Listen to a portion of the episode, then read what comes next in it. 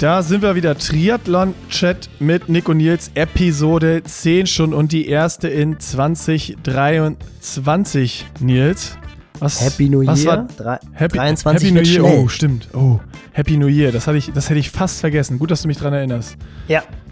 Worüber haben wir geredet heute? Es war eigentlich ein, ein Recap des jetzt schon legendären Hell on Wheels Thomas Hellriegel Podcast von vor 14 Tagen.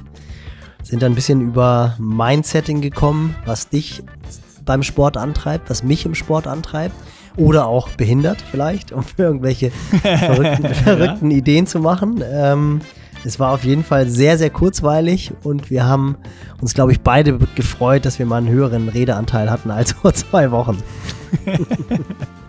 Aber da waren einfach noch zu viele Stories, äh, über die wir nochmal reden äh, mussten, die wir nochmal noch ein bisschen, bisschen im Detail besprechen mussten hier. Und äh, so viel sei vorweggenommen. Thomas ist schon angefragt für Episode 2. Jeden, der sich das jetzt fragt und wünscht. Und äh, ich würde sagen, wie immer, starten wir direkt kurz rein, bevor es richtig in den Podcast geht, mit der Werbung. Dann ist die aus dem Weg. Und da sind wir schon wieder in der Werbung, Nils, mit unserem Partner wie immer AG1 von Athletic Greens. Und ich hoffe, dass du auch äh, im neuen Jahr wieder dran bist. Hast du, hast du Silvester eigentlich gesoffen? Nee, in der Tat gar nicht. Also ich habe ah. nee, ich habe äh, zwei Gläser Wein getrunken. Ich war wirklich sehr boring. Aber gehe ich auch im Podcast gleich noch drauf ein. Ich war ja im Skiurlaub, Schneeurlaub und war einfach so müde, dass ich tatsächlich keine Lust hatte auf Drinks. Also das war ganz, ganz Jetzt langweilig. Wollte ich dich fragen, ob AG1 dir irgendwie geholfen hat, da, dass du trotz übermäßigem Alkoholkonsum und Après-Ski äh, irgendwie fit geblieben bist, so weiße Kälte, Schnee, Alkohol und trotzdem fit durchgekommen. Nee, aber es ist ja trotzdem ganz auffällig, dass ich immer noch gesund bin, weil extrem viele um einen herum gerade krank sind. Also so geht es mir übrigens auch. Ich hab's, mich hat es auch noch nicht erwischt, zum Glück. Ich toll, toll, toll, genau. Ja. Knock on wood. Und das Knock wissen wir und auch. nehmt weiter AG1, um euer Immunsystem wissen, zu unterstützen. Naja, es ist halt schon, es ist wirklich so, dass einfach relativ viele Athleten gerade Trainingsausfälle haben. Gott sei Dank manchmal nur so für ein, zwei, drei Tage. Klar ist immer noch irgendwie so das große Covid-Schwert, was über einem kreist. Hab auch tatsächlich immer noch zwei Athleten, die jetzt gerade das erste Mal Covid haben. Das ist schon irgendwie ein bisschen bitter, so lange kommst du drum herum und jetzt erwischst dich. Es ist hoffentlich wirklich nur eine abgemildertere Form. Also die meisten können dann relativ schnell wieder ins Training einsteigen. Trotzdem seid da vorsichtig, checkt das Ganze mit einem Arzt ab. Seid da medizinisch wirklich supportive und unterschätzt das Ganze nicht, nach wie vor nicht. Vorsichtig auch dann wieder im Wiedereinstieg. Aber es ist halt einfach extrem wichtig, ein gutes Immunsystem zu haben. Und ich habe schon das Gefühl, jetzt so nach zwei Monaten Fallstudie, dass AG1 dabei durchaus hilft. Denn ist es jetzt nicht so, dass ich mich sonderlich gut ernähre und viel Schlaf habe ich jetzt, das ist okay, aber jetzt auch nicht, ich schlafe jetzt nicht jede Nacht acht Stunden und ich bin noch gesund. Also muss da irgendwie ein Kannst bisschen was dran sein. Also das ist, das ist, äh, mir geht's genauso. Ich bin auch noch fit, zum Glück durchgekommen durch und äh, ja, was du sagst, ein starkes Immunsystem ist alles und dabei kann AG1 euch einfach unterstützen. Also checkt das mal aus. Natürlich, wie alle Nahrungsergänzungsmittel, gibt es kein Wunderpulver, was euch jetzt, äh, ihr nehmt es ein und ihr werdet nie wieder krank, aber einfach Immunsystem aufbauen, unterstützen, super wichtig. Wie gesagt, AG1 kann genau dabei helfen. Checkt einfach mal aus unter athleticgreens.com slash Pushing Limits. Dort könnt ihr euch ein Jahresabo lösen, äh, äh, ja, ein Jahresabo, Monatsabo, alles, alles an Abos könnt ihr euch dort lösen. Er bekommt noch einen Jahresvorrat Vitamin D und K3-Tropfen obendrauf und fünf Travel Packs, die Nils wahrscheinlich wieder mit hatte beim äh, Skifahren. Und das Ganze wie immer risikofrei 60 Tage zu, kost äh, zu testen. Mann, jetzt habe ich aber auch viele Versprecher drin hier heute. Ähm, Also 60 Tage risikofrei testen. Bis dahin könnt ihr es quasi auf die erste Bestellung zurückschicken und euer Geld zurückbekommen, wenn ihr sagt, nee, ist doch nichts für mich. Also checkt das einfach mal aus. Und dann geht's jetzt hier mit Vollgas rein in den Podcast. Frohes neues Jahr, Nils. Da sind wir, da sind wir schon wieder 2023. Das wird dein erstes komplettes Podcast-Jahr. Ja, Wahnsinn. Wo ist, wo ist 2022 geblieben? Weg. happy, Weg. Happy New Year. Ja. Zack zu Ende. Zack zu Ende. Was, Zwei Monate was, was Podcast. Zwei Monate Triathlon-Chat-Podcast in the books. Und jetzt wird Ja, so- so äh, neues, neues Kapitel aufgeschlagen 2023. So ist es. Und ist gar nicht so schlimm, wie du dachtest, ne? Jede Woche einen Podcast zu machen. Nee, also ich meine, letzte Woche ist ja ausgefallen, weil du ja What the Funk gemacht hast. Ich hatte meinen, ich war ja im Schneeurlaub, also im Skiurlaub, nicht im Schneeurlaub. Und wir hatten auch tatsächlich, Schnee, hatten auch Im Schnee warst du auch? ich war im Schnee, wir hatten auch tatsächlich Schnee. Das war wirklich unglaublich. Wir waren ja in Lech und sind dann Silvester zu meinem Bruder nach München gefahren und sind dann durch St. Anton gefahren und da Mhm. war nix. Also es war absolut Ja, krass. Wir hatten wirklich Neuschnee und super Bedingungen. Und dann fährst du 15 Kilometer um den Berg rum und auf einmal ist gar nichts mehr und bist im Frühling. In München hatten wir dann tatsächlich am Neujahr 15 Grad und Sonne. Also es war total abgefahren. Ja, ja. Das war da, Also- ich habe nur die ganzen auf Insta die ganzen erste erste Radfahren, äh, kurze Hose, Longsleeve. Ja, mega, mega, mega strange. Ähm, und ich werde, das kann ich jetzt mal ganz offiziell sagen, ich werde kein richtig guter Skifahrer mehr werden. Ich, habe ja das dritte Mal in meinem Leben, ich habe das dritte Mal in meinem Leben in, in einen äh, Skikurs gemacht und habe auch wirklich alle vier Tage durchgezogen. Ich habe, glaube ich, vor, ich glaube, vor sechs Jahren stand ich das allererste Mal in meinem Leben auf Abfahrtskiern. Und dann nach zwei Tagen äh, Skikurs hat mich das Après-Ski gerettet und ich konnte dann am dritten Tag nicht hingehen zum Skikurs. Das war dann so meine Ausrede.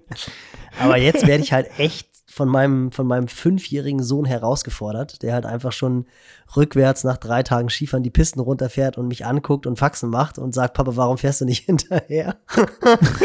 Das ist halt, das ist halt schon, äh, das ist halt schon echt bitter, aber es ist Pass, halt auf, schon pass auf, dass das nicht so schnell beim äh, Schwimmen, Radfahren und Laufen auch passiert. Nee, aber da habe ich ja, Gott sei Dank, habe ich da eine kleine Basis. Aber es ist ja irgendwie cool, so mit in, in, in den gehobenen Alter nochmal eine neue Sportart zu erlernen.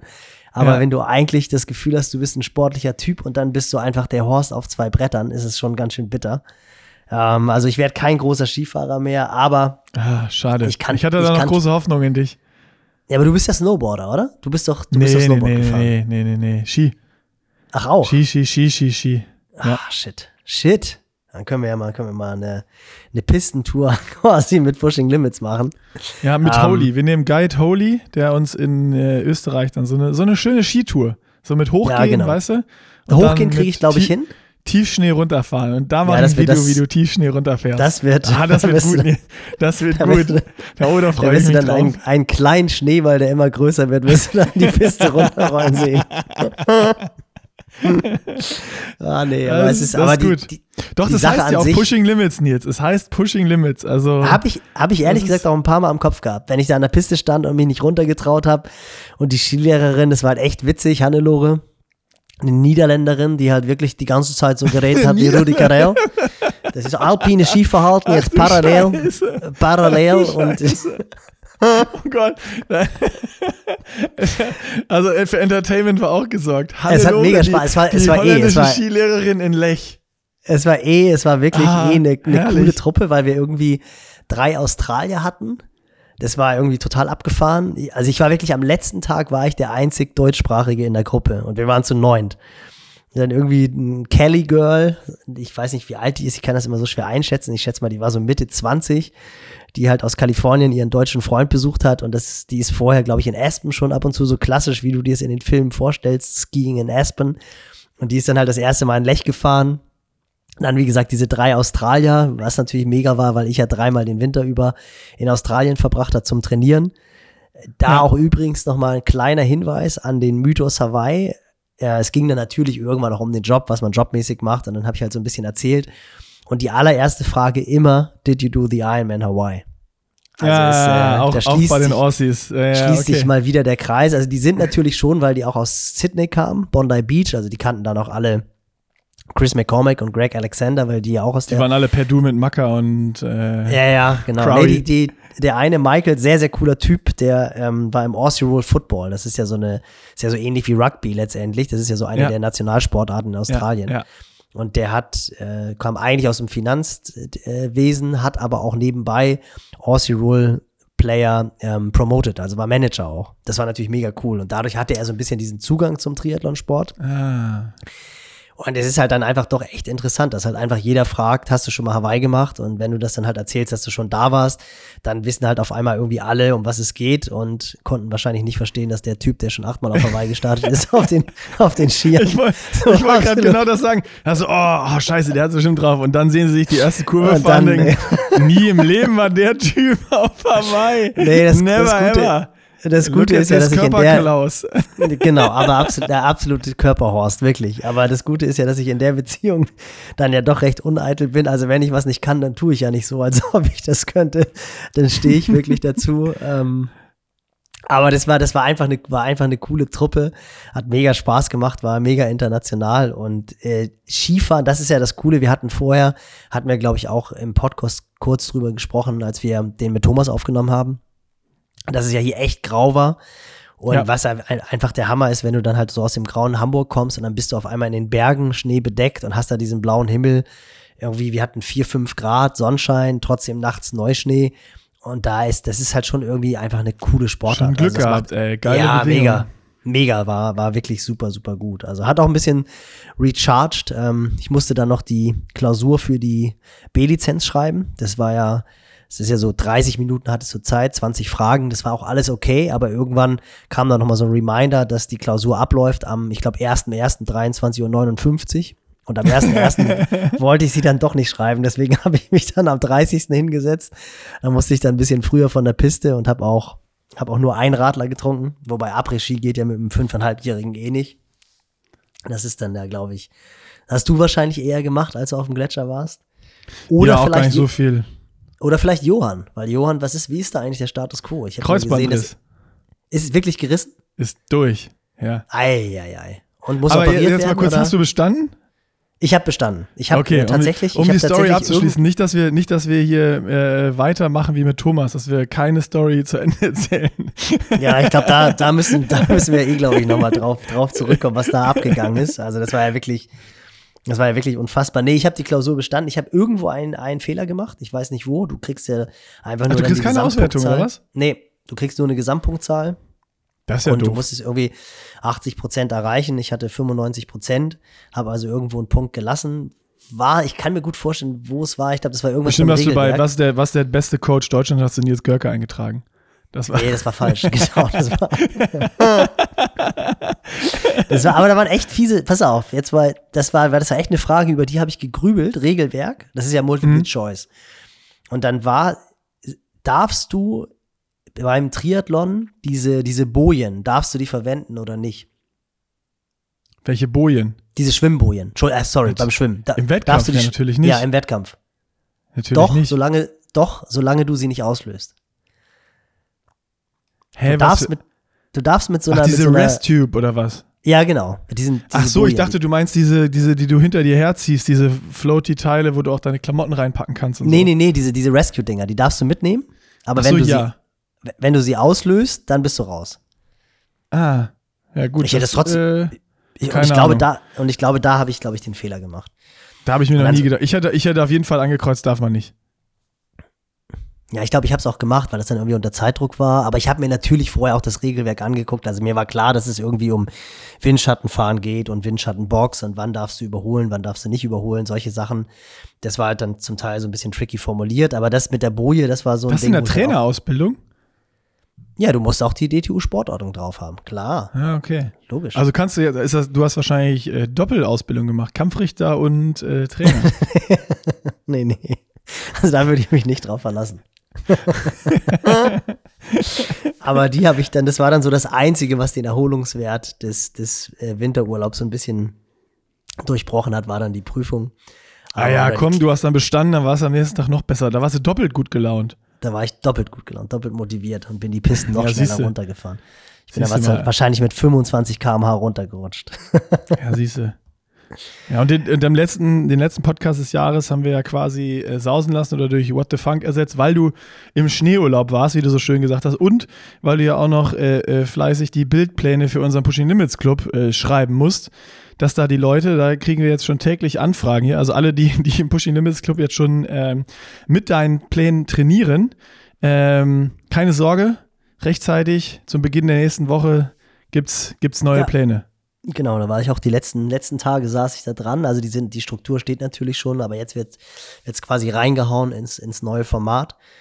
Und äh, trotzdem war ich, so haben wir ja eigentlich begonnen, trotzdem war ich traurig, dass der Podcast dann in der Woche nicht stattgefunden hat. Ich hatte natürlich mein ganzes Equipment dabei, ist ja jetzt auch nicht so viel, was man braucht, das Mikro. Und habe auch schon klar gemacht, dass ich dann einen Tag nicht im Skikurs dabei sein kann, damit wir aufnehmen können. Und dann hast du gesagt, Görke findet nicht statt, weil du mit Fred aufnimmst. Da war ich dann schon ein bisschen traurig, muss ich sagen. Das war dann so das erste Mal nach, acht, Aus, nach acht Ausgaben, wo ich nicht dabei sein durfte. Also du hast mir quasi richtig gefehlt. Da, da, darauf, das, ach, das, das, geht runter wie Öl, du. Ja, ui, ui. Ich habe richtig darauf Herrlich. gebrannt. Und ich dachte, ich, tu dir, ich dachte, ich tue dir was Gutes, dass du da mal einen Tag, weißt du, nee. Skifahren und so ein bisschen Zeit hast, noch mehr Pläne zu schreiben und alles. Nee, Schade, das hätte war. Hätte ich das gewusst, das hättest du mir so ruhig sagen können. Da hätten wir noch einen Podcast aufnehmen können. Ja, ich saß zu Hause und habe nichts gemacht. Ja, siehst du das den Ding. den Podcast der, mit Fred Punkt, hatte ich ja rechtzeitig aufgenommen vorher. Der Punkt war ja einfach, dass wir ja auch tatsächlich nach dem Monster-Podcast mit Hell on, Hell on Wheels, wir haben zwar noch geschrieben, aber wir haben ja nicht mehr gesprochen danach. Eigentlich war ja ganz klar, dass wir irgendwie noch mal quatschen, aber das, dann ging es ja doch so schnell mit Weihnachten und dann, wie gesagt, zwischen den Tagen hast du mich dann ja ganz eiskalt geskippt und hast gesagt, nee, du nimmst mit Fred auf. Ja, was war das, was war das für ein, was war das für ein Podcast? Also es war ja wirklich, ähm, ich habe noch nie so viele Nachrichten bekommen auf einen Podcast wie nach dem Dito. Podcast von Hell on Wheels. Es ja. war auch der allererste Podcast, den ich mir einfach noch mal komplett angehört habe. Aber Nils, ich musste, ich musste, ich musste jetzt schon mal äh, in die Partie fahren und dir die Euphorie, die du jetzt schon wieder ausstrahlst, direkt ein bisschen nehmen. Weil eigentlich, wir haben noch nie so viele Nachrichten auf dem Podcast bekommen, aber wir hatten auch noch nie, oder ich hatte auch noch nie so wenig Redeanteil im Podcast und ich glaube, ich glaube, du auch nicht. Das heißt, die Frage ist, Vielleicht können wir auch einfach uns zwei ersetzen durch Thomas Hellriegel und der führt einfach hier, der erzählt einfach alte Geschichten. So. Das, dann haben wir, hab, haben wir, haben wir ehrlich gesagt, haben wir da ausgedient. So, da haben wir nichts Ja, aber du, nee, das, das, naja, du, das, ich glaube, die, die Kunst ist ja, die guten Geschichten rauszuholen. So, und du musst ja, ich glaube, das funktioniert ja immer nur, es ist ja immer so ein Geben und Nehmen. Good Cop, Bad Cop oder und, und ich glaube, das, also du hast schon absolut recht. Ich habe auch, ich habe auch, muss ich auch sagen, nicht aus Eitelkeit, sondern einfach, weil mir das wirklich so unglaublich viel Spaß gemacht hat, dieser Podcast. Und auch danach diese Kommentare, also diese die Leute, die die Kommentare reingehauen haben, das hat so viel Spaß gemacht, weil dann diese ganze, dieser ganze Podcast wieder hochkam. Dieses ja. No Chain zum Beispiel, das habe ich noch nie gehört. Also das war, das war für mich wirklich so dieses No, no Chain, Chain das, No Chain Day, was natürlich total cool ist. Und da hat ja auch irgendeiner geschrieben, ob wir überhaupt präsent waren. zu Recht, zu Recht. Was war es wirklich? ich meine, das war der absolute Hammer und ich weiß nicht, ob, ob du es geschrieben hast oder so. Auf jeden Fall, wir hätten eigentlich die halbe Stunde danach, hätten wir einfach auch noch weiterlaufen lassen müssen. Dann wäre der Podcast schon, glaube ich, zu lange gewesen. Dann wäre es wirklich deutlich über zwei Stunden gewesen. Aber wir haben ja die halbe Stunde danach, haben wir auch noch so gelacht und da sind ja auch noch mal so viele Geschichten hochgekommen, wo wir wirklich gedacht haben, das gibt's ja gar nicht. Ja, das Problem war ja eigentlich, also ich glaube schon, dass zwei Stunden Podcast wäre easy drin gewesen, weil er einfach so gut war und so, so unterhaltsam. Aber das Problem bei mir war, ich musste dann irgendwann, äh, da äh, hat auch irgendwer geschrieben, ja, nach der, nach der Felgenbremsen-Story hast du den so abgewürgt, Nick. Ich musste halt auch weg. Und ich, wir hatten ja auch vorher schon lange mit Thomas gesprochen. Ich wusste, dass ich jetzt nicht, wenn wir den Podcast geendet haben, dass ich dann in zwei Minuten aus diesem Gespräch rauskomme. Deswegen, deswegen musste ich das irgendwie. Ich habe dann auch schon Ärger bekommen hier wieder zu Hause, weil, weil, so, weil, es dann doch wieder länger gedauert hatte als noch geplant. Aber ähm, wir haben ja zum oder du hast ja zum Glück schon Thomas nochmal kontaktiert und gesagt, Thomas, wir brauchen Episode 2. Und dann haben wir schon gesagt, wir planen uns auf jeden Fall einen, einen ganzen, einen ganzen Tag ein. Ähm, um alles aus Thomas rauszukitzeln, was da so an geilen Geschichten drin ist. Ja, aber da reicht ein Tag nicht. Das ist auch klar. Also das Ding ist, das, das Ding ist, dass Thomas auch definitiv auch schon total Bock darauf hat, weil ich meine, das war natürlich auch, das war ja, ich meine, der, das ist wirklich, das war wahrscheinlich vielen gar nicht bewusst, was es für ein Typ ist, Thomas. Der hat ja, ja schon immer einen unglaublichen Unterhaltungswert gehabt und ich hatte mir vorher natürlich auch schon so ein paar Punkte zurechtgelegt, worauf ich Thomas ansprechen möchte. Und das war ja dann noch am Ende. Ich wusste ja, dass du unter Zeitdruck bist. Und ich bin zu keiner einzigen Geschichte gekommen, die ich mir zurechtgelegt hatte. Weil Thomas halt. Wir hatten ja auch noch vorher, ey, genau das. Wir hatten ja vorher dich noch Leute gefragt, was habt ihr für Fragen an Thomas? Ich habe nicht eine Frage aus oder eine aus diesen, diesen Fragen konnte ich irgendwo mal unterbringen. So, das heißt, stimmt, da ist natürlich, da ist natürlich auch noch ein Rattenschwanz hinten dran, den wir, den wir benutzen können. Und dann waren wir eigentlich schon durch und dann wollte ich, aber ich, ich hatte echt diese eine Sache, die wollte ich zumindest anbringen, weil ich es halt einfach so cool finde, dass Thomas einfach einer der definitiv besten Radfahrer aller Zeiten im, im Triathlon immer noch mechanisch, mechanisch fährt. Dass er halt einfach immer noch Felgenbremse hat und auch, und auch keine Di2 fährt. Also das wär, oder, oder SRAM ja. Red oder was auch immer. Also dass er halt einfach noch mechanisch fährt. Und das finde ich halt irgendwie so cool, weil die Leute machen sich alle so riesen Gedanken und du musst das und das und das und das. Und ich wollte eigentlich noch diesen Punkt anbringen, aber dass dann nochmal 15 Minuten eine Schimpftriade auf, auf, auf, auf, Scheibenbremsen kommen und was es für ein Scheißdreck ist, da so eine Eisenscheibe ins Rad und sowas alles. Also, und da hätte ich halt gedacht, da hätte sich so cool der Kreis geschlossen, da hätte ich halt so gerne Aggie, der ja auch ein paar Mal im, im Podcast aufgetaucht ist, Ralf Eggert den hätte ich so gerne dabei gehabt, weil Ralf ja mittlerweile das Marketing bei DT Swiss macht. Und da hätten halt einfach die beiden, äh, das war, da haben sich in meinem Kopf, haben sich halt so viele Bilder abgespielt, wie die zwei. das, das, wir machen einfach noch einen Podcast, wo wir den zwei Mikro hinstellen, dann unterhalten die sich über Scheiben versus Felgenbremse. Wahrscheinlich, wahrscheinlich ist es auch noch ausfüllen. Aber das war auch so geil, was da noch für Kommentare im Nachgang kamen. Ich weiß nicht, ob du es gelesen hast. Ich glaube, irgendwer hatte geschrieben, hab noch ein, ähm, Rad zu verkaufen mit Felgenbremsen, Suche eins, äh, mit Scheibenbremse, Suche eins ja. ja, auch, auch, auch, auch hier, in der Training, in, hier in der Trainingsgruppe waren auch so ein paar, die halt irgendwie jetzt seit Jahren schon irgendwie ein neues, neues TT haben wollen. Die sagen, nee, nee, das verschiebe ich, ist Schwachsinn, nach dem Podcast brauchen wir gar nicht. Also das war, Ach, das war schon wirklich cool. Und ich meine, was ich halt einfach echt, echt klasse fand, dass Thomas halt einfach so ein, unfassbar authentischer Typ ist, was der noch alles im Kopf hatte. Also es war wirklich sensationell. Also und wie detailgetreu, ja, Wahnsinn. Absolut, absolut. Also auch so, da hat, das war für mich natürlich, ich meine, wir haben ja irgendwann mal im Podcast darüber gesprochen, was so für sportliche Ereignisse hängen geblieben sind. Und da habe ich ja erzählt, dass für mich eine der tollsten sportlichen Highlights 89 die Tour de France war, als Greg LeMond auf den Champs-Élysées die Tour de France noch gewonnen hat beim Abschließ in Einzelzeitfahren und auf einmal erzählt Thomas, dass 97 Greg LeMond im, im Führungsfahrzeug saß. Und ich meine, das Ding ist, da bin ich ja auch gestartet. Wenn ich das gewusst hätte, wäre ich niemals ausgestiegen. Das war ja so harte, ja so du, harte hast, du hast alles getan, dass du vorgefahren wärst. Ja, ja, genau. Ich wäre nach vorne gefahren zu Thomas, obwohl ich weiß ich nicht, wie viele Minuten hinter ihm aus dem Wasser rausgekommen bin. Aber das fand ich natürlich auch mega cool, dass er dann auch so geflasht war. Ich meine, überleg dir das mal. Du führst ja. als 24-Jähriger den Ironman auf Hawaii an und dir geht einer ab, weil Greg LeMond im Führungsfahrzeug sitzt. Also du bist eigentlich selber gerade dabei, eine absolute Legende zu werden und äh, äh, nimmst es dann auch wahr, dass da ein Typ sitzt, den du anhimmelst. Also es ist halt einfach, das zeigt halt einfach auch wirklich so, wie cool dieser Sport ist oder allgemein der Sport ist. Also jetzt nicht nur ja. die Sportart Triathlon, sondern auch dieser gegenseitige Respekt unter den Athleten. Und wie abgefahren das ist, dass halt einfach wirklich so ein 24-Jähriger aus Bruchsal nach Kona kommt und da Mark Allen 15 Minuten um die Ohren fährt und das äh, gar nicht, gar nicht schnallt. So, und ich fand auch. Ey, das ist, das ist Wahnsinn, was da alles an, Gesch an Geschichten irgendwie drin waren. Bei mir sind, ehrlich gesagt, ich habe die so gern gehört, alle, aber ich habe ganz, ganz, ganz viele Fra Fragezeichen auch noch äh, jetzt im Nachgang gehabt, einfach. Also dieses, worum, womit man sich heutzutage alles beschäftigt, da noch irgendwie ein Recovery-Hammer und ein Gel und ein sonst was und Scheibenbremse und oh, ich baue mir noch äh, die Pads anders und da spare ich noch ein Watt durch Socken äh, und sonst was. Und jetzt äh, macht Thomas da den Rant auf, auf Scheibenbremsen und sonst was, sondern äh, irgendwie so mal die, die, die Basics einfach richtig machen und viel trainieren. Äh, und dann ist schon mal allen irgendwie, irgendwie gut geholfen. Und dann sagt Thomas, ja, eigentlich, du brauchst eine Stoppuhr und ein, und ein Herzfrequenzmesser, ähnlich was, das hast du äh, äh auch nochmal im Podcast irgendwo gesagt. Ich glaube, es war, ähm, wo Olaf Alexander, Olaf Alexander. gesagt hat, ja. genau, im Rich Roll Podcast, ja. wo er auch sagt, ja, du brauchst eine Stoppuhr und äh, das reicht eigentlich, oder ein Herzfrequenzmesser und das reicht eigentlich. Ähm, und auch so dieses, ja, wir haben halt einfach viel trainiert und ich war da 24 und dann habe ich einfach Gas gegeben, bin gefahren. Und wenn man sich das heute anguckt, wo dann, ah nee, der ist noch nicht alt genug für eine Langdistanz und macht noch erst Mitteldistanzen und sonst was. Also irgendwie habe ich gedacht, heutzutage durchdenkt man auch, glaube ich, manchmal ein bisschen zu viel. So, das ist, das ist das Größte, was mir hängen geblieben ist. Einfach, Thomas ist einfach so ein Macher und hatte so wie sich das angehört hat, unfassbar Spaß dabei und auch immer noch unfassbar Spaß am Sport.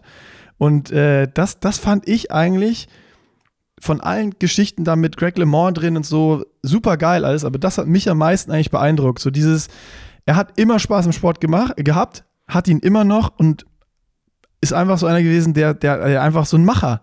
So einfach rausgehen und trainieren und ja, Spaß mega. dabei haben. Und äh, das ist bei mir eigentlich am meisten im, im, Kopf geblieben. Und klar haben die sich da auch viel Gedanken gemacht und Sachen ausprobiert und diese ganzen Sachen, aber äh, irgendwie einfach rausgehen, viel trainieren und Spaß dabei haben. Dann, dann ist irgendwie so, das, das, ist, das ist das Geheimnis für mich jetzt. Das Geheimnis ist gelüftet für gute Performance. es ist ganz einfach, es ist ganz einfach, Hawaii zu gewinnen. ja, wenn du Hawaii gehen willst, du musst einfach Spaß haben, richtig viel und hart zu trainieren. Das ist, das ist alles. Und wenn du das nicht hast, dann wirst du nie Hawaii gewinnen. Fertig ist die Laube. Ja, aber das glaube ich in der Tat. Also das ist ganz klar. Also ich meine, dass, dass du halt einfach so ein Grenzgänger sein musst, das ist, das ist, glaube ich, ganz logisch. Und das ist ja auch das, was wir schon oft besprochen haben, dass einfach die, die die großen Rennen nachher wirklich gewinnen, dass die nochmal so diese zwei, drei Prozent extra haben, was so ein bisschen genienahe Wahnsinn wahrscheinlich auch ist. Ich meine, es ist ja schon auch, was ich so cool fand, er fährt halt einfach immer noch 15.000 Kilometer pro Jahr. Weißt du, das ja, ist so, das, genau. Ja. Wo du halt einfach wirklich siehst, wie unfassbar viel Spaß er daran hat, aufs Rad zu steigen, draußen in der Natur zu sein. Und das war zum Beispiel auch so ein Punkt, den ich, den ich nicht ansprechen konnte, weil einfach die Zeit dazu gar nicht war und wir auch gar nicht die Möglichkeit hatten, Thomas ins Wort zu fallen. Äh, das hätte ich ihn aber gerne gefragt. Ich bin mir aber ehrlich gesagt ziemlich sicher, dass Thomas zum Beispiel auch aus Spaß mit 18 schon mal in Rot gestartet ist. Der hat, der hat schon, der hat schon vor seinem allerersten Start, als er sich dann halt für Hawaii qualifiziert hat, hat er, glaube ich, als 18-Jähriger einfach, weil er Bock darauf hatte, schon mal rot gemacht. Sie also Fares, muss dann ne? ja. Der ist da auch mit 18, hat er den ersten, glaube ich, gemacht. Fares? Ja, oder war Fares sogar 17 und hat sich gefaked, dass er 18 ich glaub, ist? Also irgendeine ja, Story gibt es doch da auch. Genau, aber ich glaube Thomas beispielsweise auch. Und der war dann auch noch, der war dann auch noch gar nicht so, so überragend. Das war dann irgendwie so neun Stunden 15 oder so. Das war, also das war jetzt, natürlich war das gut aus, aus, aus sportlicher Sicht. Aber für jemanden, der dann halt einfach für sechs Jahre später auf Hawaii mit 15 Minuten oder 12 Minuten Vorsprung vom Rad gestiegen ist, ähm, das war zum Beispiel auch so ein Punkt, den ich ihn einfach gerne in dem Podcast gefragt hätte, weil das zeigt halt einfach, was der Typ für, für, für eine Birne hat.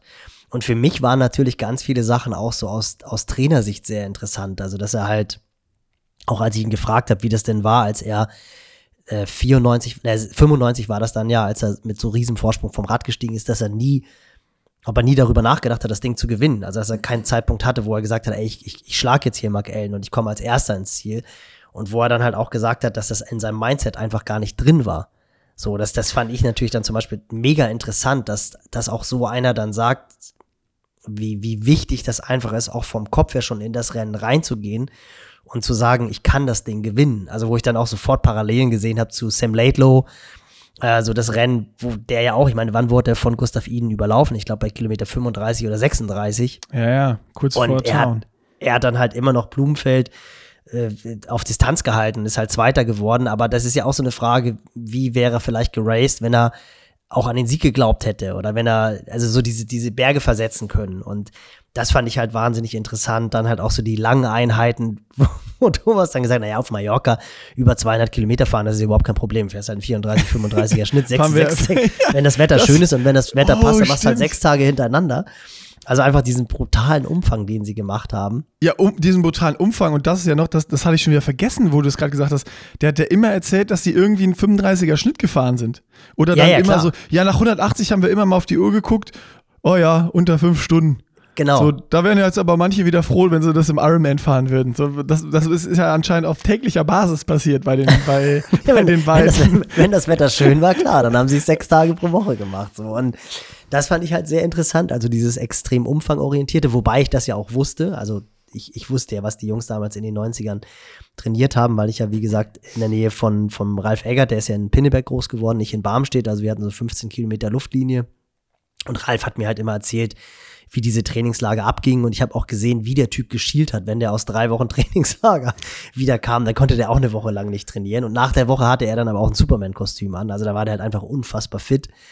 Von daher wusste ich auch so die Umfänge, die sie, die sie realisieren. Und Ralf hat mir damals auch ein paar Sachen was das Laufen anbelangt, da hat Thomas ja was erzählt, die habe ich in der Tat auch gemacht, die Pläne. Also das war, wir Mhm. hatten immer so eine Vier-Tages-Struktur, das war wirklich sehr interessant. Das war der erste Tag, war 20 Kilometer ruhiger Lauf, Vorbereitung, ganz, ganz ruhige Grundlage. Dann am zweiten Tag morgens Intervalle, wo ich dann auch irgendwie so 20 mal 400 gelaufen bin. Am nächsten Tag dann, oder am gleichen Tag abends dann eine Nachbereitung, 10 Kilometer locker. Das war dann das, was die auf dieser El Cochillo-Runde gemacht haben, wo es dann immer Ausscheidungsrennen, Ausscheidungsrennen Du, gab. du hast dann aber wirklich locker gemacht. Ich, ja, ich, ich konnte ja gar nicht hart laufen. Ich, wenn, ich, wenn du 20 mal 400 Meter läufst in, was ich, wenn ich bin dann so 70, 72 Sekunden gerannt, da rennst du ja nachmittags nicht schnell. Also klar, wenn du die Wilden um dich rum hast und irgendeiner Spaß macht und sagt, es geht jetzt um EM-Startplatz, dann wäre es wahrscheinlich auch gegangen, aber dann wäre ich sehr wahrscheinlich auch kaputt gegangen. Und dann bin ich halt einen Zehner gelaufen. Dann am nächsten Tag, am dritten Tag, war dann Einlaufen, 10 Kilometer Tempo-Dauerlauf. Das war am Anfang, war das bei mir so 350er Pace. Zwei, drei Jahre später bin ich das dann in 330er Pace gerannt. Und Auslaufen, das waren dann auch so 20 Kilometer. Und am vierten Tag war dann 20 Kilometer ruhige Nachbereitung. Und das waren dann halt so vier Tage mit 85 Kilometern. Und ich bin in den Tagen natürlich überhaupt nicht geschwommen. Ich bin, glaube ich, am ersten und am letzten Tag bin ich dann immer noch mal so zwei Stunden locker Rad gefahren.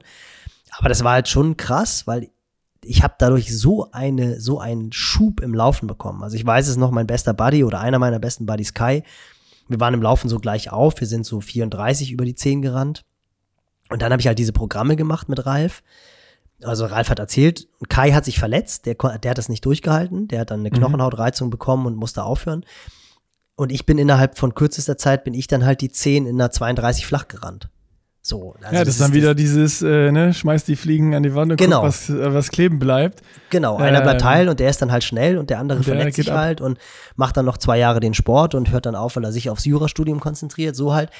Ähm, und das fand ich halt auch schon spannend zu sehen, wie das, also das war halt auch echt hartes Training, aber da siehst du dann doch auch wieder Parallelen zu den, zu den Norwegern, also so dieses extreme Umfang und auch da letztendlich dieses ganze Messen, das machen die ja nur, damit sie halt nicht kaputt gehen. Damit sie halt nicht, so wie Thomas und Holger, 200 Kilometer mit einer Tafel Schokolade fahren und wenn sie nach 100 Kilometern leer sind, und noch 200 Das Peseten war, haben. das war so, so, das, das ist jetzt das ist nochmal ein Themensprung, aber das, da muss ich jetzt nochmal rein. Das war ja meine Lieblingsstory aus diesem ganzen Podcast, dass die Jungs einfach zu wenig Geld mit haben und dass dann, dass dann entschieden wird, wer von denen jetzt essen darf. Dann wird für eine Person Essen gekauft, der ballert sich dann eine Tafel Schokolade rein und muss dann aber auch vorne fahren und die Jungs nach Hause fahren. Aber dann auch nicht so, wie wir das alle gemacht hätten, dass du halt dann irgendwie nach Hause eierst, sondern ja, der ist uns dann noch im 35er Schnitt nach Hause gefahren und wir haben halt hinten drin über Kreuz auf die Kassette geguckt. Also, das, da habe ich gedacht, das, ich bin vom Glauben abgefallen. Das, das kann nicht wahr sein, ehrlich gesagt. Also, jeder von uns hätte doch.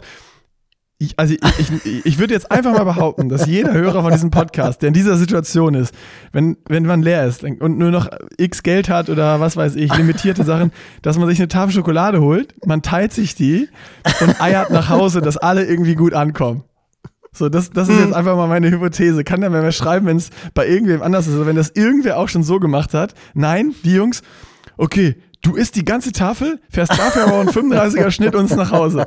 So, das, ist, das ist so, wo ich verstanden habe, okay, das ist irgendwie, das ist irgendwie anders. Das ist ein anderes Mindset, das ist, das ist eine andere Herangehensweise, das ist, das ist, das ist, das ist ein ganz anderes Level an Verständnis von allem, von, von, von der Welt. Also Wahnsinn. Ja, das, und das, aber das ist halt auch das Witzige daran, ähm, was dann bei mir natürlich ganz hoch gepoppt ist. Wir, es gab halt nichts. Weißt das ist ja echt so das Spannende daran. Es gab keinen Morten, es gab, es, es gab kein, es gab nicht mal mehr Gels. Also Ja. das war halt so die, das war so die Zeit 95, 96, da kamen die ersten Powerbars raus. Jetzt weiß ich noch, es gab Oh, kennst du die Story mit dem Powerbar? Sorry, wenn ich dir da ins Wort falle jetzt. Äh, wo das erste Mal, ich glaube, es war beim New York Marathon. Ich habe im Podcast die Story auch schon mal erzählt. Ähm, kennst du die Story vom New York Marathon oder irgendein anderer Marathon, wo das erste Mal die Powerbar Gates, die kamen, ausgeteilt worden sind? nee. Oh, da muss ich die kurz, dann kannst du gleich, äh, behalt deinen Gedanken. Ich muss das. Äh, oder du erzählst deinen Gedanken zu Ende und ich erzähle dann Nee, die nee, Story. erzähl, komm. Jetzt, also der, Spannungs, Pa- der Spannungsbogen ist so groß. ja, dann würde ich den Weise verlängern, habe ich gerade gedacht, aber dann hau ich es direkt raus. Also, die haben die ersten Leute, die Gels ausgehändigt und haben geschrieben, ja, hier, Powergel, Powergel. Und dann haben die die aufgerissen und haben sich so, dann hat der Erste das gehabt und hat sich so in die Hand gedrückt und dann hast du ja dieses Gel in der Hand, was da unfassbar klebt alles. Und dann, ja, Gel, keine Ahnung, was machst du? Und früher gab es halt so Cremes, als der angefangen hat, sich das so auf die Beine gerieben. Ach, und Quatsch, die, die, da, die dahinter, die dahinter haben das dann gesehen und haben das halt natürlich dann imitiert. Haben auch diese Gels genommen, haben sich auch auf die, auf die Beine gerieben und bis die dann in die Verpflegung stellen, die dann, nein, in den Mund, essen, essen, essen. Und das haben ganz lange gedauert, bis die ersten dann gerafft haben, dass man das nicht auf die Beine schmieren muss, weil da vorne die ersten natürlich voll durchrauschen und schnell und auf Zeit rennen. Äh, Und das natürlich dann erst bei denen, die langsamer wurden, äh, das klar wurde, dass die das dann essen müssen und die Zeit hatten, das denen zu erklären.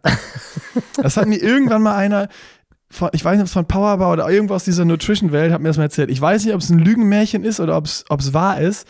Vielleicht gibt es ja irgendwen, der das validieren kann. Da habe ich letztes Mal, glaube ich, auch nachgefragt. Ähm, aber ja, diese, diese Geschichte gibt es auf jeden Fall. Also das ist, klingt schon, klingt schon sehr fantastisch, aber you never know. Ich meine, es ist halt, es ist halt schon auch die Zeit, wo du echt so von Sixtus dieses Muskelöl hatte. Das war so auch so Mitte Ja, der ja, 90er. genau. Und das hast du dir halt wirklich auf die, auf die Oberschenkel geschmiert. Die haben dann halt echt, die sind eingefroren, das, die waren knallrot. hat aber, hat aber mega schnell gerochen und dann hast du halt gedacht, du läufst schneller. so, und insofern kann das, kann das natürlich schon sein. Ähm, aber Fakt ist halt, dass ich mich echt noch daran erinnern konnte, als die ersten Powerbars rauskamen. Und da gab es halt Apfelzimt und Schokolade. Die zwei Geschmacksrichtungen gab's Und sobald das irgendwie kälter war als 5 Grad, konntest du die Dinger nicht gebrauchen, weil die waren so unfassbar hart. Also es war wirklich, das war, ich habe mir da fast die Zähne dran ausgebissen im Winter. Also die konntest du einfach nicht essen. Ah, das waren aber die das, Riegel, von denen Das waren die Riegel, ja, ja, da gab's, da Ich glaub, gab's Riegel. gab's vorher. Nein, nein, nein, nein. Es gab erst, erst? nein, Ja, okay. es gab erst die Bars Ah, und das okay. hat dann auch echt noch mal so, ach, echt noch so zwei, drei, vier Jahre gedauert, bis dann halt die ersten Gels rauskamen. Also erst waren die Riegel Okay. da, dann, dann kamen die Gels. Ich kenne So, nur beides, aber dass die Powerbar-Riegel bei 5 Grad nicht mehr essbar waren, weil sie so hart waren, das ging ja noch bis, gefühlt bis in die 2000er. Das Ja, es hat relativ lange gedauert, das stimmt. Bis die Diese- Konsistenz diese dann irgendwie. Ja. Genau. Und wenn also die zu warm waren, hat sie das Gegenteil. Dann war das wie so ein Toffee-Bomber, was an den Zähnen geklebt hat. Aber das ist dann so Blombenzieher irgendwie. Das war, das war wirklich, das war Anfang der 2000er, ja klar, Anfang, Mitte der 2000er war das noch so, das stimmt. Und, ähm, und das Krasse ist aber halt wirklich einfach, ich meine, die, die, die hatten halt wirklich nichts. Und Thomas hat ja auch, als er Hawaii gewonnen hat, da hat er halt wirklich nur Cola getrunken und, glaube ich, zwei Bananen gegessen.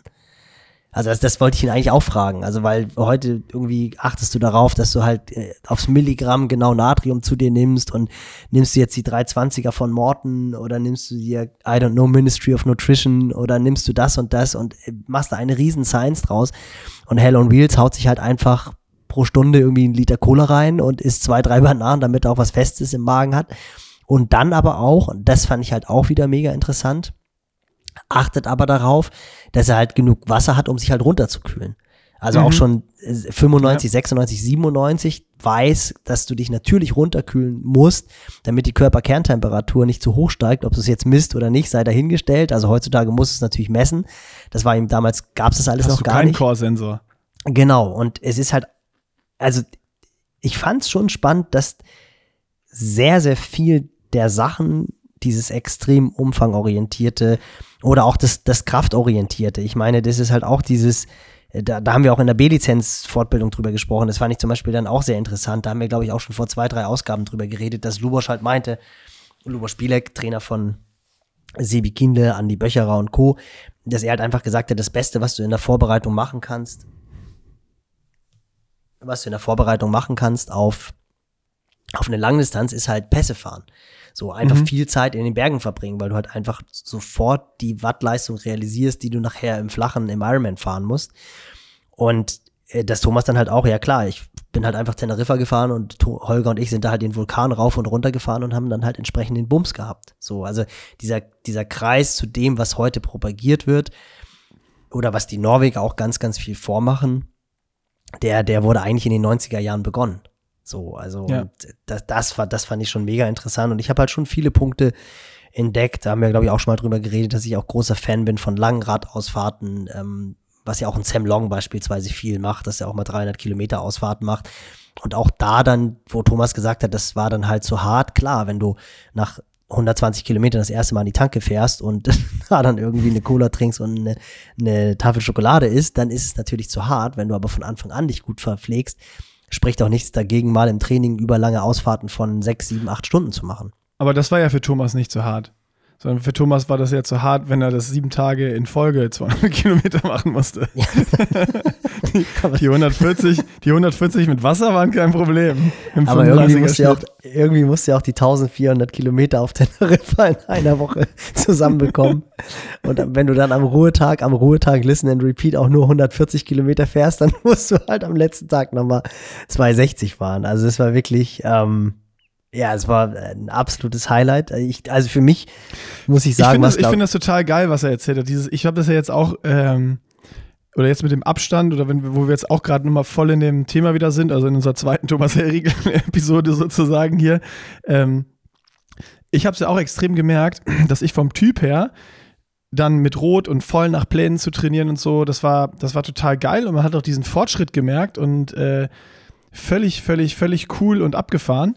Aber ich habe halt auch irgendwann ja am Ende gemerkt, dass es, dass es für mich einfach dann too much war und ich das so vom Typ her nicht unbedingt der bin, der da, der da voll alles immer 100% macht, sondern ich glaube, ich merke es ja jetzt wieder, einfach mal im Januar so eine Challenge zu machen, jeden Tag Sport machen, da bin ich wieder viel motivierter und mache auch mehr, als ich eigentlich machen müsste und so, keine Ahnung, wenn du jetzt sagst, so, ja, keine Ahnung, ich, ich es ist sau dumm, aber wo du es gerade erzählt hast, habe ich gerade, ja, müsste man eigentlich mal machen. Jeden Tag 200 Kilometer fahren, eine Woche gucken, wie sich das anfühlt.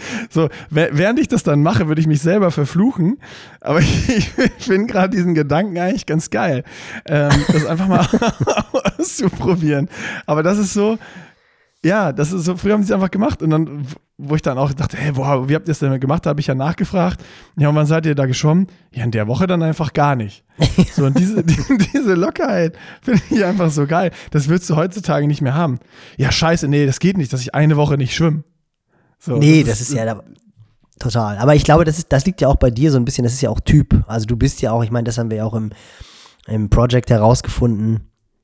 Ich glaube schon, dass du eher einer bist, der sich so von der, ja, weiß ich nicht, von der Herausforderung oder der, der, der also ich glaube, der Spaß steht bei dir dann doch noch mehr im Vordergrund als die Leistung. Also ohne dir jetzt eine ja. Leistung absprechen zu wollen, weil ich meine, du bist ja ein guter Sportler und du hast ja auch in Rot Nein, voll. Absolut, aber, aber du bist halt jetzt keiner, der jetzt sagt, nee, ich penne jetzt noch mal eine Stunde länger, um jetzt von einer 840 im Ironman auf eine 835 zu kommen oder eine 834 oder so. Das ist dir halt, also dir ist es halt wichtiger, mit einer coolen Truppe zu trainieren und dann auch irgendwie Quatsch zu machen und dann auch irgendwie hops zu gehen, äh, als, als jetzt wirklich sich nochmal extrem zu disziplinieren, um nochmal zwei, drei, vier Minuten rauszuholen. So, das ist ja einfach auch eine, ja. eine Typ, Typgeschichte und du bist halt extrem spaßgesteuert, sage ich jetzt einfach mal. Also dir muss es halt Bock bringen, was Absolut. aber nicht heißt, dass du nicht auch Grenzen verschieben kannst. Und ich glaube, dass halt ist dann ja, ich besonders. Grad, als du es erzählt hast, ein super gutes Beispiel äh, im Kopf. Das war eigentlich geil. Also A, stimmt das total, was du sagst. Dieses so, ich würde jetzt nicht eine Stunde länger schlafen, um fünf Minuten besser zu sein irgendwo und da was anderes zu, äh, dafür zu verzichten. Plus, ähm, am Ende war es bei mir so, dass ich dann hier in Köln auch alleine diesen Trainingsplan hatte und auch keinen Trainingsbuddy das hat Thomas ja auch nochmal gesagt, wie wichtig das ja. war, dass er da einen Holger hatte, äh, wo er auch wusste, ja, selbst wenn da jetzt sechsmal am Tag 200 Kilometer jeden Tag stehen, dann war klar, ja, okay, wir fahren und nach drei Stunden reden wir zwar erst das erste Mal, aber wir fahren das zusammen und ziehen das zusammen durch. Ähm, das hat mir gefehlt. Und auch dann dieses, ja, okay, heute muss ich schon wieder 15 Minuten in dem Wattbereich, 10 in den, 13 in den. Ähm, ich hätte wahrscheinlich, wenn ich eine geile Gruppe gehabt hätte und die Gruppe wäre dieses Programm gefahren, ohne dass ich es weiß, habe ich überhaupt kein Problem, dieses Programm durchzuziehen und wahrscheinlich sogar auch noch länger und mehr und härter. Ähm, aber so dieses, ich fahre jetzt alleine los und dann muss ich mich auch noch genau pro Minute an dieses Ding halten. Das ist so dann auch nicht mein Naturell. Oder wenn ich wahrscheinlich, hätte Johann mit durchgezogen und hätte das gleiche Programm gemacht und ich hätte rumgemosert und er gesagt, so, ja, dann fahr doch nach Hause, ich zieh's durch, hätte ich jede einzelne Scheißeinheit durchgezogen. So, das ist, äh, ja, ich glaube, beides, was du gesagt hast, ist korrekt. Also einmal dieses, ich bin dann eher spaßdriven und nicht, ich lasse Spaß weg, um fünf Minuten oder zehn Minuten oder 15 oder 20 Minuten nochmal schneller zu sein. Ja. Und auch so dieses, ich bin nicht der Typ, das dann, ich kann das eine Zeit lang und für gewisse Einheiten, aber nicht Day in, Day out alleine das durchzuziehen und dabei den Spaß zu behalten. Ja, genau. Und das ist, das ist, das ist letztendlich, glaube ich, das, was, was nachher den, die richtig, richtige Spreu vom Weizen trennt, dass du halt Athleten hast, denen halt es einfach wirklich darum geht, das absolute Limit rauszuholen. Ich meine, das hat man ja, hat man ja bei Thomas gemerkt, dass das ist, Ja. und dann aber halt auch Spaß daran haben. Und ich glaube, wenn du das hast, also wenn quasi du so dieses, diesen, diesen Fanatismus hast und dir dieser Fanatismus Spaß macht. Und Weißt du noch ich einen mein? zweiten Trainingsbuddy hast, der genauso fanatisch ist. Ja, das, fand, das, das fand ich das, halt auch ist so die, cool. das ist die Kombi. Eden und Blumenfeld ist ja auch ähnlich. Ja, klar. Also das ist, das ist ja einfach, ich meine, das siehst du ja letztendlich im Kleinen auch, auch hier an der Truppe Fischmar Crew oder was immer, wo die sich auch Stimmt, gegenseitig, stimmt, stimmt, auch sich gegenseitig pushen und natürlich macht es mehr Spaß und ich finde es halt sehr interessant, weil da halt eben dieser psychische Aspekt, das war ja das, was ich angesprochen hatte, wo Thomas auch gesagt hat, er war einfach gar nicht bereit dafür, Hawaii zu gewinnen, weil es in seinem Mindset noch nicht, noch nicht vorkam was er dann halt in den nächsten zwei Jahren ja extrem geschaffen hat. Und auch da sind wir ja noch gar nicht richtig drauf eingegangen. So diese Besessenheit, die er in der Vorbereitung auf Hawaii an den Tag gelegt hat, auf Lanzarote damals.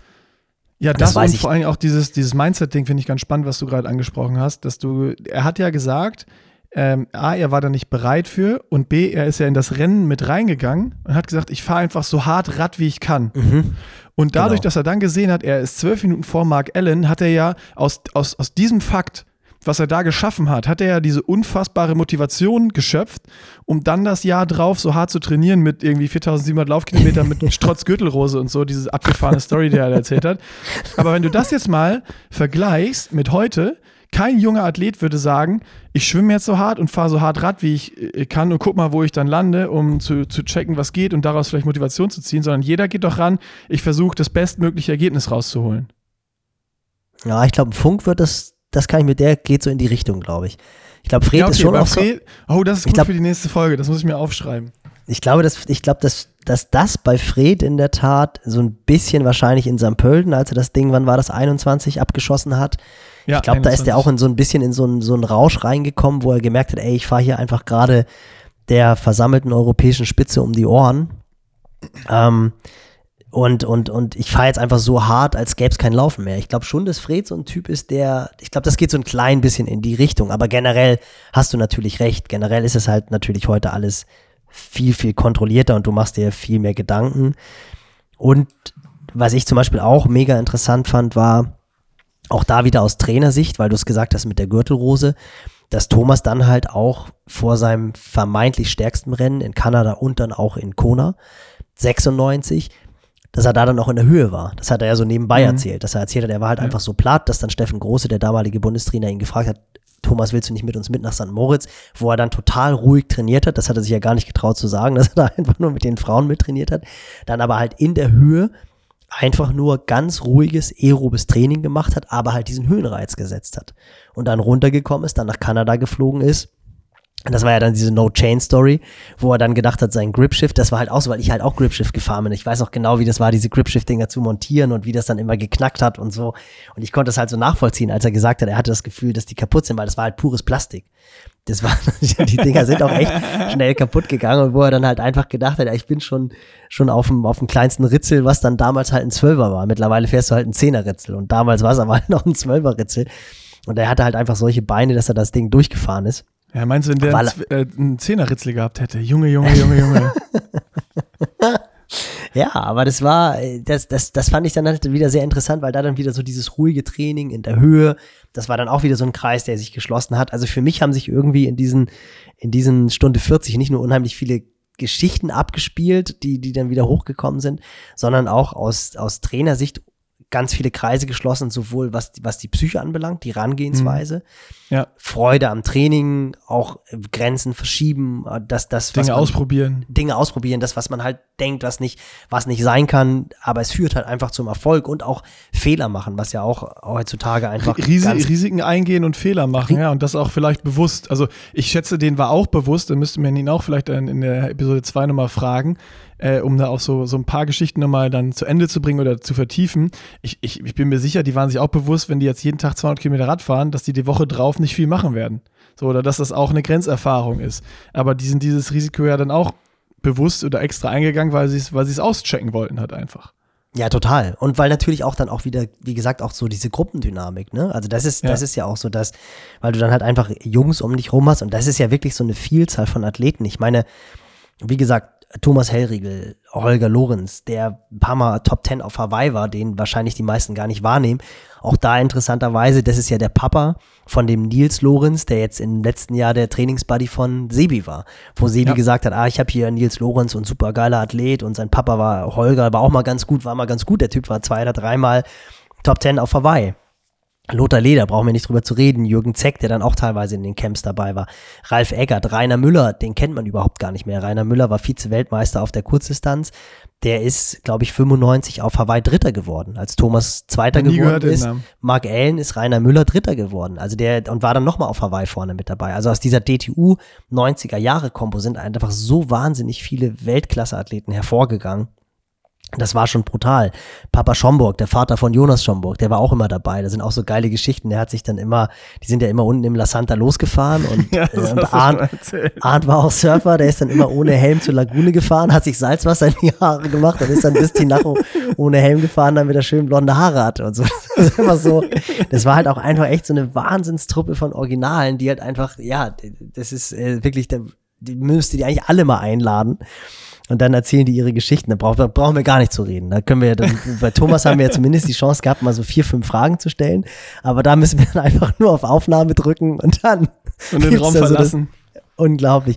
Und was mich halt wirklich auch extrem gefreut hat, also vor allem auch für Thomas, weil als ich Thomas gefragt habe, war er so, ja, können wir schon mal machen und habe ich ja noch nie gemacht. So, das fand ich halt auch mega spannend.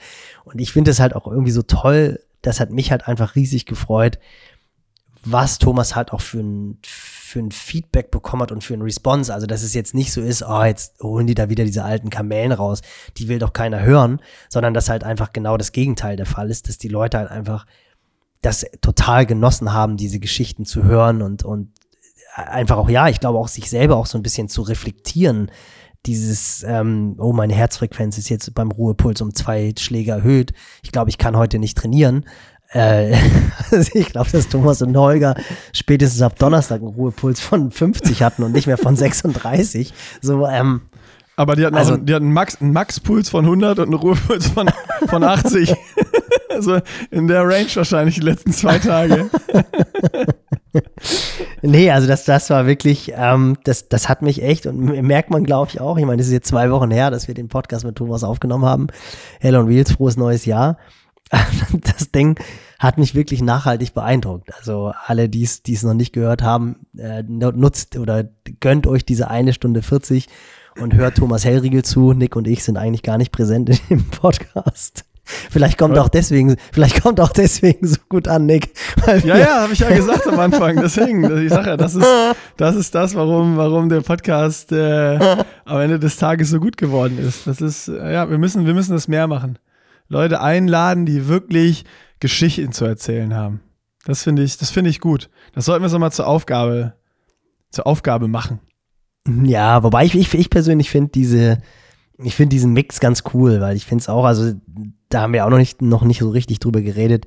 Also wir müssen ja nicht auch immer alles kein Fazit machen, aber ich fand es zum Beispiel auch, für mich war es echt aufregend, auch Justus Nieschlag im ja, Podcast ja, zu haben, cool. weil das einfach so für mich so ein Athlet ist, den ich Natürlich kenne ich den und äh, also ich persönlich kannte ich ihn nicht. Ein unfassbar netter Typ. Aber ich finde, das ist oder auch so wie Mika ja auch, wie das Ding mit Mika Not, wo ich auch völlig geflasht war, was das für ein, ein abgebrühter Ingenieur ist und so. Also das ist schon, schon heftig.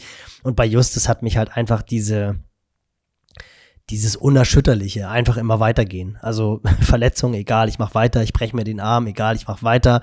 Ähm, ich kann jetzt nicht in St. George starten, weil ich weil meine Achillessehne so weh tut, dass ich da eine Behandlung machen muss, bla bla bla. Und einfach immer weitergehen. Also das, das fand ich wirklich so faszinierend und das hat mich so geflasht, dieses Mindset, das er da an den Tag legt. Da waren jetzt sicherlich nicht so viele Geschichten dabei, wie die von Thomas, wo du dich halt schlapp gelacht hast, aber ich fand diese, was man da rausziehen konnte, sich halt nicht davon entmutigen zu lassen, weil es halt mal nicht gut läuft, das fand ich schon extrem beeindruckend auch und ähm, ja, das ist einfach, ist einfach ein cooler Mix und für mich aus Trainersicht, ich nehme da immer so unheimlich viel mit, weil du halt von jedem Athleten und auch von jeder Trainingseinstellung, Trainingsphilosophie, wie immer man das auch nennen will, immer wieder Sachen rausziehen kann, wo du dich dann auch selber hinterfragst und wo du denkst, ey, das ist, es ist halt einfach nicht alles nur richtig oder falsch, sondern es gibt auch unheimlich viele Sachen dazwischen. Das ist das Spannendste eigentlich, ja, absolut. Ja, es ist so, früher waren sie Weltklasse, heute gibt es Weltklasse-Athleten und äh, dann, dann ist ja auch die Frage immer, wie viel spielt Technik, die noch reinkommt. Also klar, Ernährung spielt dann noch eine große Rolle auf einmal. Dann gibt es besseres Equipment mit Schuhen, mit Fahrrädern, aerodynamischer Anzüge, sonst was. Ähm, aber was auch so außerhalb des Trainings passiert, aber was, was mich halt fasziniert an diesen ganzen Athleten-Sachen sind halt wirklich so diese Mindsets. Und das ist, das siehst du ja bei allen, die wirklich Weltklasse sind. Ähm, siehst du das, was, was mir gefehl, gefehlt hat im Projekt. einfach diese, diese, ja, ich nenne es jetzt einfach mal, das ist ja auch gar kein negatives oder ist oftmals ja negativ besetzt, das Wort Besessenheit. Aber ja, die sind halt einfach besessen von, von Spaß am Sport, von viel Trainieren, von Leistung äh, oder machen stoisch einfach immer weiter und haben Urvertrauen, dass es dann, dass es dann besser wird, ähm, weil sie dann einfach gute Leistungen bringen und haben Urvertrauen in sich selbst. Und so diese Sachen, das ist eigentlich das, was mich am allermeisten beeindruckt immer äh, bei, den, bei den Athleten oder wie, wie abgebrüht dann Mika Not schon in so jungen Jahren ist. Und äh, ja, diese, diese, diese Stories finde ich, finde ich halt am beeindruckendsten. Also, das ist ja und natürlich von Thomas die, die guten Geschichten mit einer Tafel Schokolade, die ja nur einer essen darf, der die nach Hause fährt. Das ist, ist und bleibt meine Lieblingsstory ever. Mhm. Äh, mal gucken, ob es dann noch irgendwann eine bessere gibt, aber die ist schon wirklich, wirklich grandios. Ähm, und das, das sind so die Sachen, die ich jetzt aus diesen letzten ähm, ja, Folgen mit, mit, mit Gästen, die wir hatten, äh, die, die mich am meisten beeindruckt haben. Einfach so diese, diese Persönlichkeiten und wie unterschiedlich die sind aber dass es halt sehr starke Mindsets sind, fasse ich jetzt mal zusammen, das haben sie halt alle gemeinsam, dass alle halt von der Sache besessen sind. Ja, und halt auch einen riesen Spaß daran haben, ne? Also das ist, und ja, da ja, genau. ist, glaube ich, auch, und ja. das finde ich auch zum Beispiel bei dir, weil du jetzt gesagt hast, dass dir das gefehlt hat beim, beim Project, das würde ich persönlich gar nicht so sehen, weil du hast ja ein mega Rennen gemacht. Also das siehst du jetzt natürlich nicht, weil, weil, weil du jetzt ja irgendwie einen, dann Mika Not hast und weil du irgendwie Du bist halt Nein, in das Rot, sehe ich schon in meinen du bist halt in Rot als, du bist halt in Rot als Zehnter vom Rad gestiegen. Also das, das, das ist, wenn man dir irgendwann gesagt hätte, du steigst mal in Rot in den Top 10 vom Rad. nehm ich. Ich nee, glaube, da hättest du gesagt, das hätte ich, das hätte ich niemals hinbekommen. So. Ja. Und du hast dann ja auch noch eine echt, klar, der, Mar der Marathon, den hast du gestruggelt, aber du musst ja genau sehen, was hast du aus deinen Möglichkeiten gemacht? Also wo startest du? Wo, wie ist dein Ist-Zustand? Und wo bist du innerhalb von kurzer Zeit hingekommen? So, und natürlich ja. hattest du vermeintlich perfekte Bedingungen. Du konntest das dann irgendwie nochmal ein Monster-Print von Lasse Ibert bekommen und hattest da, wo irgendwie jeder neidisch war und denkst, Alter, wieso kriegt Nick der Kasper jetzt so einen 3D geprinteten Aufsatz? Da bin ja selbst ich auch so ein bisschen neidisch, obwohl ich sowas gar nicht mehr mache. Kannst du aber, mal fahren. Aber du hast ja, ja, ich sitze ja nur auf dem Oberraum, weil du so groß bist und ich so kurze Beine habe. ähm, aber du hast ja aus, aus deinem Rahmen hast du ja unheimlich viel gemacht und das musst du ja sehen. Und das finde ich eigentlich ist das Coole. Man sieht ja immer nur so die Top-Athleten und sieht dann immer nur, ja, die, die machen das und das und das. Aber das eigentlich Faszinierende ist ja an unserer Sportart, dass du mit diesem Mindset, dass ja jeder irgendwie in seinen Möglichkeiten, wenn er so ein Mindset an den Tag legt, auch Sachen erreichen kann, die er gar nicht erreicht hat. Und ich glaube, dass ja. viele, viele in ganz anderen Bereichen in der Situation waren, wie ein Thomas Hellriegel, der dann auf Hawaii geführt hat und Mark Allen im Nacken hatte und gar nicht damit klargekommen ist, dass jeder individuell auf einmal in einer Situation ist, den Ironman, ich sag jetzt einfach mal, womöglich unter zwölf Stunden zu finishen. Ein klassischer zwölf Stunden 30, 13 Stunden Finisher und der dann auf einmal Angst vor der eigenen Courage kriegt, weil er jetzt irgendwie eine 11,50 hinlegt und denkt, das kann doch jetzt gar nicht sein. Oder diese klassischen Barrieren im Marathon, 3 Stunden 30 oder 3 Stunden. Also wir, da muss man ja immer nur gar nicht in die absolute Weltspitze gucken, sondern das fängt ja eigentlich bei jedem Athleten an, bei jedem sich mhm. selber. Und ich glaube, dass das so das Faszinierende ist, dass jeder, der diesen Sport mit Leidenschaft betreibt oder Ausdauersport mit Leidenschaft betreibt, das muss ja gar nicht zwingend Triathlon sein, aber dass jeder dann irgendwie bei diesen Top-Athleten sich selber auch wiederfindet. Also vielleicht dann nicht unbedingt bei einem Thomas Hellriegel, der dann halt einfach Monster-Volumina realisiert, aber dieses über sich hinauswachsen und einfach mal den Kopf abschalten und einfach mal machen. Das würden, glaube ich, extrem viele total gerne können, aber kriegen es gar nicht hin und trauen sich das dann vielleicht auch. Oder viele, die sich entmutigen lassen, weil sie halt verletzt sind und dann hören sie halt irgendwie so einen Justus Nieschlag. Ich meine, bei dem geht es um die Existenz und der lässt sich davon nicht verwirren, sondern der guckt einfach weiter nach vorne und sagt, ja klar, ich wäre vielleicht, also der Typ hätte ja 73 Weltmeister werden können. Ja. So, brauchen wir gar nicht drüber zu reden, aber er ist halt verletzt und kann nicht starten, also hat er die Chance nicht gehabt aber lässt sich davon nicht entmutigen. Und es ist nicht das erste Mal in seiner Karriere, dass es passiert ist. Und viele, die halt irgendwie das dritte Mal einen Husten haben, sagen, oh, ich höre auf mit dem Sport, weil bringt ja nichts, ich habe ja schon wieder einen Husten. Bullshit, einfach weitermachen und das Ganze hinterfragen. Äh, du weißt, ja, was ich meine. Vor allem, wenn du Spaß dran hast, ja. Das genau ist, das, ist das, das. Das ist ja genau das, was ich jetzt auch wieder merke nach Rot nichts gemacht, äh, äh, 10 Kilo draufgepackt und jetzt durch diese Challenge, die, die wir uns oder ich mir auferlegt habe, einfach jeden Tag was zu machen, merke ich auch wieder, wie viel Bock ich dran habe. Und auch gestern bei dem Community Ride, wo auf einmal dann wieder 3x10 mal 40, 20 dran steht, wo man erst eigentlich mal mit 3x6 mal 30, 15 startet, habe ich mir sofort mit der, mit der großen, mit dem großen Spaten, habe ich mir da die, die, die Dinger wieder drauf geschaufelt.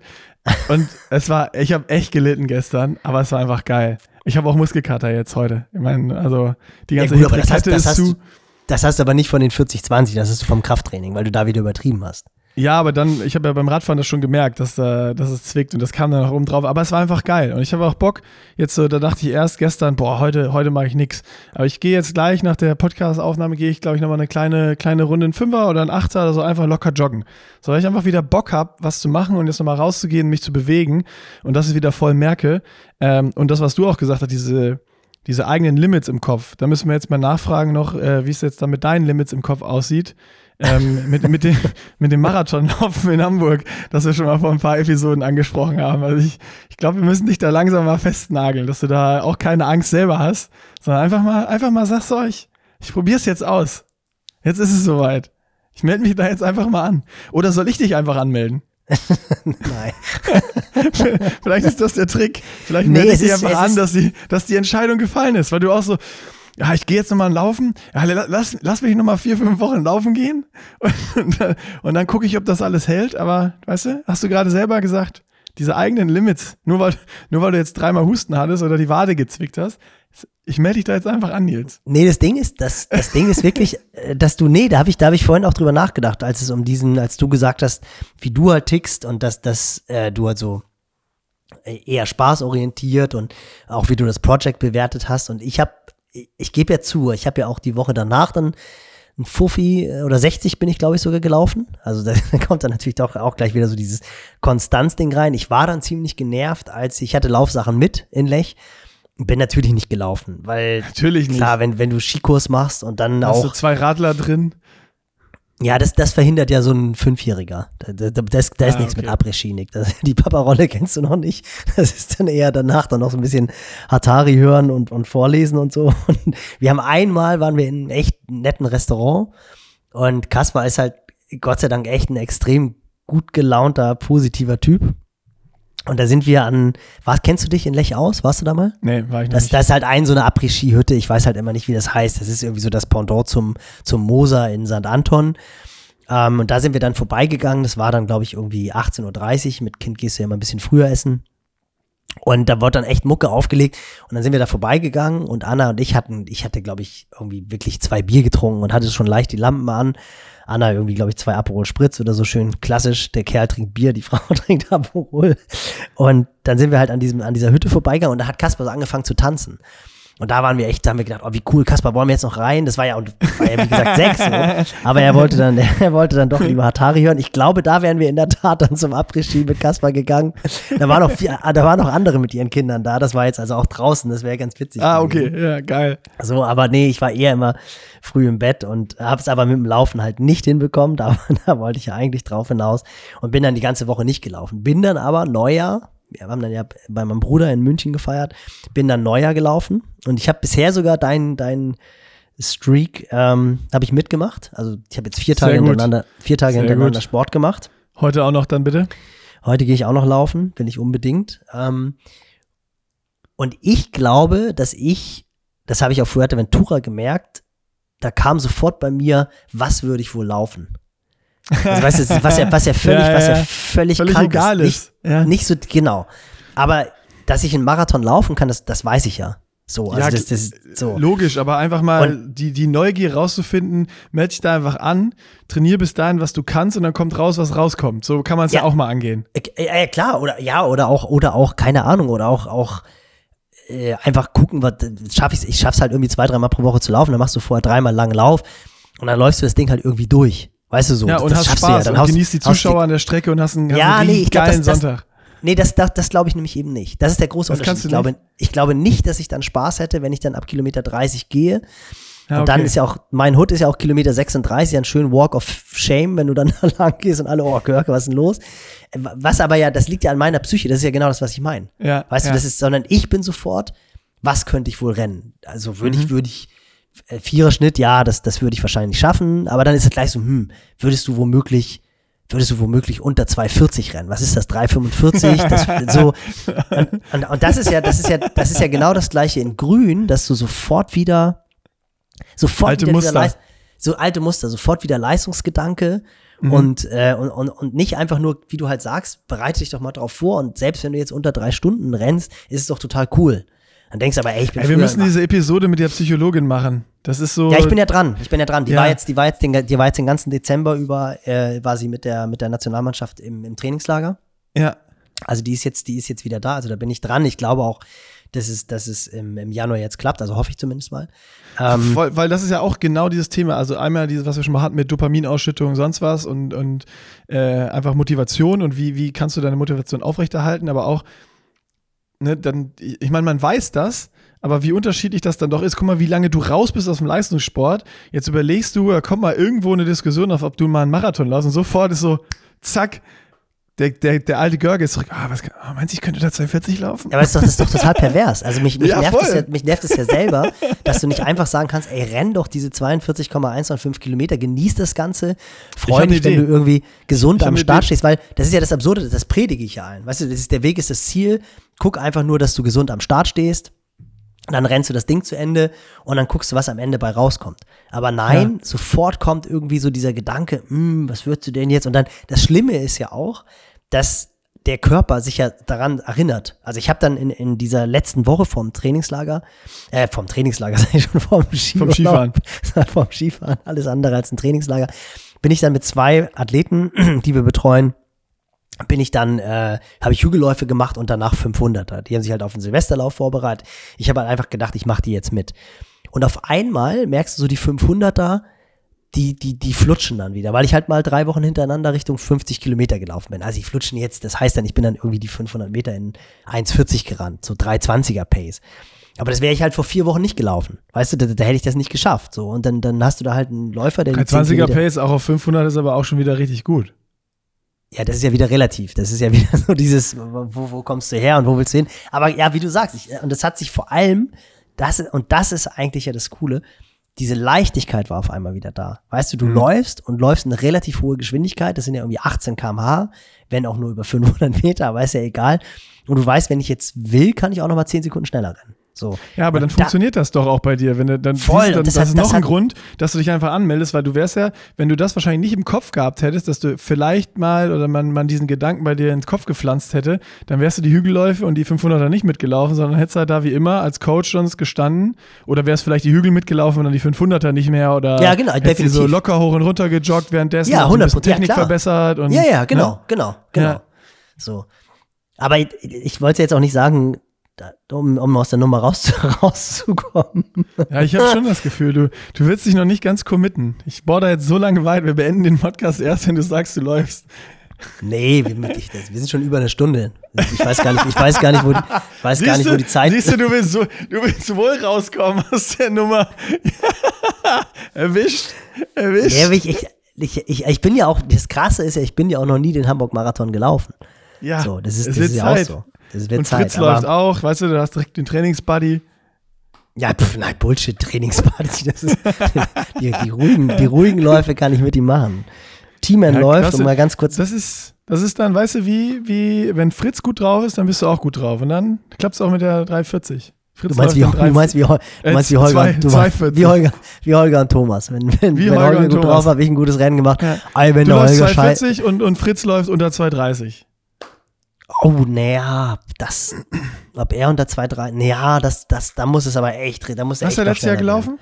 2,35, 2,34, glaube ich, 2,34. Okay, dann läuft er 2,34. 2, eine 230 läuft der. Das sind einfach sechs Ich habe es im Sekunden. Pro, Gefühl. das sind sechs Sekunden pro Kilometer. Ich meine, es waren keine guten Bedingungen. Ähm, was halt einfach krass ist, dass ja Tabea, die fliegt morgen nach Kenia. Da bin ich echt sehr, sehr erfreut, dass sie das kann. Bin auch ein bisschen neidisch. Das ist ja auch nochmal so einer meiner Trainerträume, mal in Kenia zu sein und Kipchoge beim Training zuzugucken oder der Trainingsgruppe von Patrick Sang. Also das freut mich auch riesig, dass das bei ihr geklappt hat. Die fährt jetzt mit der Gruppe vom DLV vier, vier Wochen nach Kenia. Eventuell klappt es dann sogar, dass sie nochmal im März nach Kenia fliegt. Und Mhm. dann rennt sie den Hamburg-Marathon, weil sie ist tatsächlich in Valencia die acht beste Marathonzeit gelaufen. Also in meiner DLV-Bestenliste Marathon war sie achte Frau. Das ist schon, schon wirklich krass. Und sie ist in Valencia, man darf ja nie Zeiten vergleichen, aber sie ist in Valencia tatsächlich schneller gelaufen als Fritz. Und wenn die jetzt beide in Hamburg laufen, da muss Fritz sich natürlich anstrengen, dass er da nicht von einer Frau in der Trainingsgruppe Konkurrenz bekommt. Also das ist dann natürlich irgendwie auch eine ganz coole Konstellation. Ähm, und das ist natürlich auch so ein kleiner Punkt, der soll aber keine Entschuldigung sein. Mir wird's schon ein bisschen das Herz bluten, bei dem Rennen dann nicht supportive dabei zu sein. Weißt du, also eigentlich würde ich da natürlich schon wahnsinnig gerne auch wieder bei Kilometer 10, 20, 30, 35 stehen, um halt einfach zu sehen, was da abgeht. Aber auf der anderen Seite haben Ich glaube, sie das so geht schon einmal. Das geht schon Ja, das einmal. geht auch schon. Die sind auch alle Und das Jahr danach kannst du dann wieder supportive an der Strecke stehen. Also, das sind alles nur Ja. Limit Limitationen in deinem Kopf.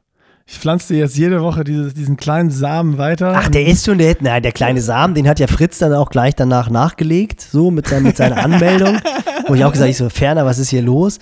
Und der ist, da ist also, das, so, so viel kann ich sagen, der, der, die Saat ist schon raus, die hat den Boden schon verlassen. Da ist schon eine kleine Pflanze, die muss, die muss nur gegossen werden mit Training. Also, nee, nee, die Ah, ist, die ist da. Die ist da. Ich höre einfach gleich nochmal, ich höre ich höre einfach Ich nochmal eine den Idee, Podcast mal. mit Hell on Wheels und dann. Genau, guck, hör nochmal den Podcast mit Hörner Wheels und äh, guck dann nochmal im äh, Pushing Limits Club. Da gibt es super Trainingspläne für einen äh, Marathon. Ähm, hat ein richtig guter Trainer geschrieben. Bestzeitgarantie, sag ich dir. Die kannst du einfach mal applyen bei dir, rechnest du zurück. Zwölf Wochen von, von, von Hamburg aus und dann, dann klappt das mit der 240. Das ist relativ einfach. Bestzeit ist 2,46. Also das, das, das, obwohl das so 2,46 ist deine Bestzeit. Im Ironman, ja, ja, also, ja genau. Ach, im Ironman, aber du bist solo ja, aber ist ja. Marathon-Bestzeit, ist ja egal, Marathon. Ja, ja, aber du bist solo nie gelaufen. Nee, Okay.